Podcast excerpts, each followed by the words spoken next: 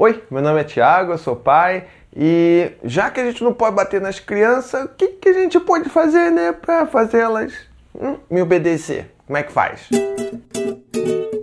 Há um pouco tempo eu fiz um vídeo sobre palmada e eu queria até agradecer também o pessoal por ter comentado tanto, ter compartilhado tanto suas histórias. Pais e mães que sofreram violência quando eram crianças e como elas estão conseguindo quebrar esse ciclo de violência com seus próprios filhos. Mas a quantidade muito grande de comentários que tinha lá eram de pessoas pedindo ajuda sobre, tá, beleza. Ok, você me convenceu, palmada não é bacana, mas o que, que eu faço agora então? E a ideia desse vídeo é isso, é tentar mostrar uma segunda parte, mostrar um pouco de né, alternativas para o que, que a gente pode fazer para a gente conseguir criar os nossos filhos sem violência, conseguir educar os nossos filhos sem usar força e sem usar vergonha nem humilhação. Hum? Então vamos para os recadinhos do paizinho. Em primeiro lugar, não se esqueça, se você ainda não assinou o canal, assine o canal, por favor. Você vai estar me ajudando a crescer. Então é só clicar no botãozinho aqui embaixo escrito inscreva-se e, e também não esqueça também de clicar num sininho que vai estar ali do lado que é ativar notificações. Isso vai ajudar bastante você e a mim também, porque toda vez que chegar um vídeo novo, você vai ser notificado. E aí você vai poder ver. Outro aviso é que dia 30 de abril eu vou estar em Curitiba fazendo um grande encontro sobre disciplina positiva, então não deixe de ir, vai ser um encontro muito legal, com trocas muito ricas. Então não se esqueça, dia 30 de abril é um sábado, vou estar em Curitiba e vai ser lindo demais. Voltando ao tema, é, eu acredito que existem duas razões básicas que levam uma pessoa a utilizar a palmada e bater no seu próprio filho. A primeira é que ela acredita naquele método como uma maneira eficaz de educar seu filho.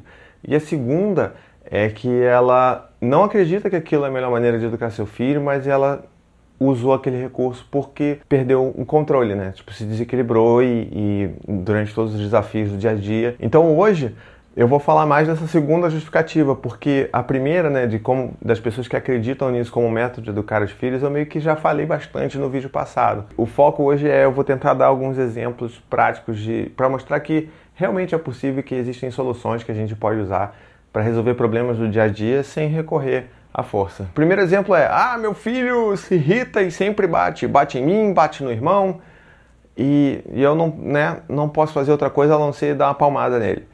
Bom, acho que a gente primeiro tem que desconstruir isso. Como é que você quer ensinar o seu filho a não bater quando ele se irrita, quando você, quando se irrita, bate nele para ensinar isso? Então, Entende? É, é, a questão de modelo é muito forte para educar os nossos filhos. E se a gente não pensa no que, que a gente está fazendo, no que, que a gente está mostrando para eles que deveria ser feito para resolver conflitos, a gente vai ficar preso nesse loop para sempre. Então, quais são as alternativas para isso? A gente tem algumas alternativas. O primeiro, tipo, são combinados.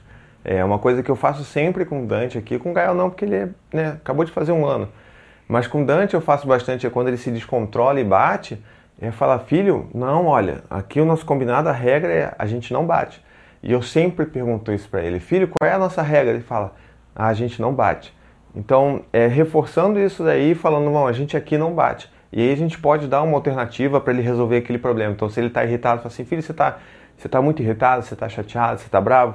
E a gente pode redirecionar isso para alguma outra coisa, como aquele famoso João Bobo Pirata que você viu no vídeo anterior de agressividade. Ou então você pode separar uma almofada especial da pancadaria. Filho, você está irritado, você está bravo com isso? Vamos bater com essa almofada no chão, vamos jogar ela pro teto, vamos descarregar nessa almofada. E é bom a gente, né, tipo, deixar bem claro para os nossos filhos que o canal de descarregar agressividade são esses, né? O João Bobo, a almofada. E não que tipo, aquilo seja mais um lugar que ele pode descarregar no amiguinho, na mãe, no pai e também no João Bobo. Então, tipo, a regra, o combinado seria: filho, a gente aqui em casa não bate. Se você quiser bater, você pode bater ali naquele João Bobo. E outra coisa né, são os lembretes que a gente pode fazer sempre, porque é muito importante a gente reforçar o comportamento que a gente gostaria de, de ver nos nossos filhos. Então, se ele agride, se ele bate, se ele né, se torna físico e usa, usa o corpo dele para expressar o que ele está sentindo, eu sempre dou uma, intervida assim e falo assim: filho, peraí, lembra que a gente não usa as mãos aqui para fazer isso, a gente usa a boca. Usa a boca, usa as palavras para falar o que você está sentindo. Não use a mão, use as palavras. E aí, com o tempo, com a criança vai crescendo também, você percebe que ela começa a se expressar de uma maneira mais clara com, que, com relação com o que ela está se sentindo. Então, ah, eu estou com muita raiva, não quero falar agora, não quero você aqui perto, eu quero ficar sozinho. Então, você começa a incentivar a criança que ela tenha mais contato e consciência do que está acontecendo com o corpo dela. O segundo exemplo é tipo, não, meu filho ele não come, ele não quer comer, a não ser que ele não ganhe uma palmadinha.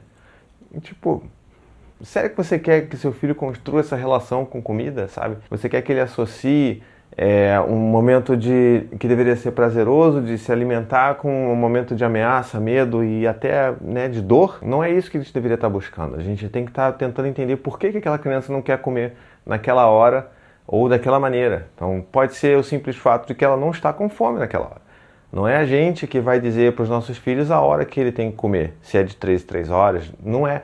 A criança ela está muito mais ligada com o próprio corpo e ela sabe a hora que ela está sentindo fome e que ela não está sentindo fome. Nesses casos, o que é muito melhor de fazer do que você ameaçar um filho de, né, com uma chinelada, por exemplo? Você ouvir o que ele está falando. Se ele fala que ele não está com fome, tudo bem, filho. Você não está com fome, seu prato está pronto. Isso a gente faz muito com o Dante.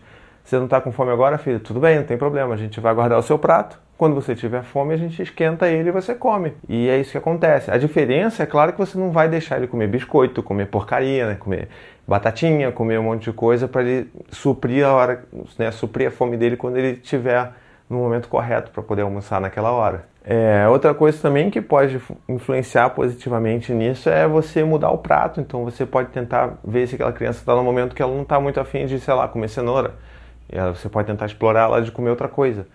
É, ou então você pode tentar mudar o ambiente, uma coisa que funciona também. Às vezes, sabe, ficar naquele lugarzinho quente no cantinho da cozinha que, tipo, sei lá, pode parecer um pouco assustador para criança. Tenta mudar, vai para a sala. Mas, por favor, não, não, não liga a TV. Tipo, não, não precisa comer vendo TV, sabe? Não precisa deixar a TV ligada. É, muda só de, de ambiente para um lugar mais, sabe, mais tranquilo, mais fresco, que ela esteja mais tranquila e sentindo-se melhor, né, mais propícia para comer de uma maneira mais prazerosa. Então, é, o importante nessa história toda é a gente pensar que a criança ela tem que desenvolver uma relação prazerosa e saudável com a comida e não uma relação de medo ou de tipo, putz, que saco, agora está na hora de almoçar. Vamos tentar fazer com que, mesmo que ela não coma exatamente aquilo que você quer que ela coma, tipo, os cinco tipos de né, cereais integrais, os 20 legumes que você botou no prato dela, mesmo que seja uma coisa um pouco mais reduzida, mais restrita, mas pelo menos ela está comendo e ela está se divertindo enquanto está fazendo isso. O terceiro exemplo é um que, tipo, acontece muito por aí. E é aquela que, oh, meu filho me desafia, ele zomba de mim, ele me provoca e eu tenho que mostrar para ele quem é que manda. Será que é bem assim mesmo? Eu acho que uma das coisas que eu aprendi muito com a paternidade foi, tipo, a não levar as coisas pro lado pessoal. Isso é uma lição muito importante, porque a gente sempre tenta levar as coisas muito pro pessoal quando o nosso filho responde de uma maneira atravessada, quando ele fala que ele não quer falar com você, quando ele rejeita que não quer o seu colo, quando ele quer ficar sozinho, a gente acha que aquilo tudo é sobre a gente e, e não é sobre a gente, é sobre os nossos filhos. Não é, não é pessoal, ele não está falando isso para me provocar, ele está falando isso porque ele está com alguma necessidade por trás daquele, daquele comportamento que, que na verdade precisa de ajuda e não e não precisa, na verdade, de um pai ressentido, um pai sentindo seu orgulho ferido, sabe? E tem outra questão também, né? Ninguém manda em ninguém. Tipo, você nunca vai mandar no seu filho. Você pode achar que você manda quando você ameaça ele de palmada, mas você nunca vai conseguir mandar no seu filho. E quanto antes você admitir isso, né, que você não tem controle nenhum sobre o seu filho, menos você vai se frustrar e vai sofrer ao longo da vida. Sem contar também que uma coisa é respeito e outra coisa é medo. Será que o seu filho está te respeitando de verdade ou ele só está com medo do que você vai fazer com ele. E que tipo de relação você quer construir a longo prazo com seu filho? De respeito ou de medo? E essa relação de respeito ela só é construída né, através do modelo, quando é uma via de mão dupla, né? Quando, quando você respeita seu filho, ele se sente respeitado e ele é convidado a respeitar você em troca. Então, voltando à questão do descontrole também, quando a criança faz alguma coisa que é abominável pelo pai, não é ela que está pedindo uma palmada, não é não é a malcriação que a criança fez que, tipo, ah, ela está pedindo, isso requer uma palmada. Não, quem pede a palmada, quem precisa da palmada é a gente. Não no sentido de a gente precisa apanhar, mas é, a gente precisa descarregar isso de alguma maneira. Tipo, essa frustração que a gente sente, essa ofensa que a gente sente de, de ter sido, sei lá, provocado pelos nossos filhos, faz com que a gente queira descarregar isso de alguma maneira que normalmente é através de uma palmada nos nossos filhos. Então esse na verdade é o mesmo caso do primeiro exemplo que eu dei no início do vídeo, lembra?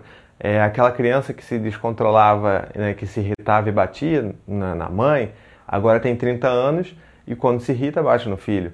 Então a dica para aquele caso é a mesma dica para você. Então é, procure um lugar para você se acalmar antes de você fazer alguma coisa que você vá se arrepender. Então vá se isolar, se tranca no banheiro, se esconde no banheiro Ou então vai para o quarto e só com travesseiro, dá um grito trancado no quarto. E essas coisas vão ajudar você a botar essa agressividade para fora e, e, de uma maneira saudável, né? Você não vai precisar botar essa agressividade para fora em cima do seu próprio filho. Quando a gente não está em equilíbrio, a gente tende a perder o controle. Então, quando rola esse descontrole, as coisas voltam, sabe? Coisas do seu passado voltam, coisas da sua infância voltam para você naquele, naquela fração de segundo. Ainda mais se você sofreu algum tipo de violência quando você era criança, quando se você apanhava quando você era criança, é como que aquela sombra viesse naquela hora e, e, e, a única coisa que você tem a fazer é exatamente fazer a mesma coisa que, faziam, que fizeram com você quando você era pequeno.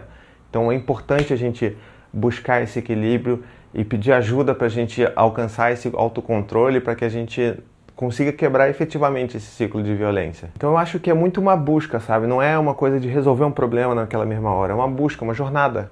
Cada um de nós temos as nossas próprias jornadas nas nossas paternidades e nas nossas maternidades. Então, é, não é questão de tipo, vou resolver esse problema de agressividade, nunca mais vou bater no meu filho. Você pode ter isso como um ideal, mas vai, vão haver momentos de descontrole, vão haver momentos que você vai perder o equilíbrio e você pode cometer esse, esse, esse deslize de novo. E esses são os momentos, as maiores oportunidades que você tem para mostrar para os seus filhos que você é humano, que você também erra, que você vai errar muito, talvez né, tanto quanto eles erram. E é nessas horas que a gente, através da reconciliação, que a gente se reconecta ainda mais com os nossos filhos, é mostrando para eles o quanto a gente está arrependido, quanto a gente não gostaria de ter tido aquela atitude quando a gente fez e como é que a gente faz para reparar os nossos erros. Isso daí, na verdade, é material para eles aprenderem a lidar com problemas semelhantes na vida deles. Por outro lado, se esses momentos de descontrole, de falta de equilíbrio acontecem mais vezes do que você acha que deveriam acontecer, isso pode ser um indicativo de que talvez você tenha problemas ainda não muito bem resolvidos com a sua própria infância ou que você talvez esteja muito sobrecarregado com as suas tarefas do dia a dia. Então, independente de qual, qual, seja a razão, é um indicativo de que você precisa de ajuda de verdade. E é nessa hora que a gente começa a buscar ajuda e reconhece a nossa necessidade de ter ajuda que a gente pode melhorar também a nossa relação com os nossos próprios filhos. Bom, é isso. Eu espero que vocês tenham gostado. Espero que esse vídeo tenha dado um pouco mais de, de alternativas do que o vídeo anterior sobre Palmada Deus. Se faltou alguma coisa, não deixe de comentar. Se você gostou do vídeo, não deixe de curtir. Assine o meu canal.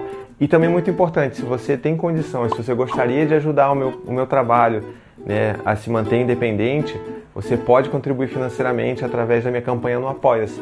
Quer saber um pouco mais como é? Dá uma lida aqui na descrição e você vai entender direitinho como é que é. Até a próxima e tchau, tchau.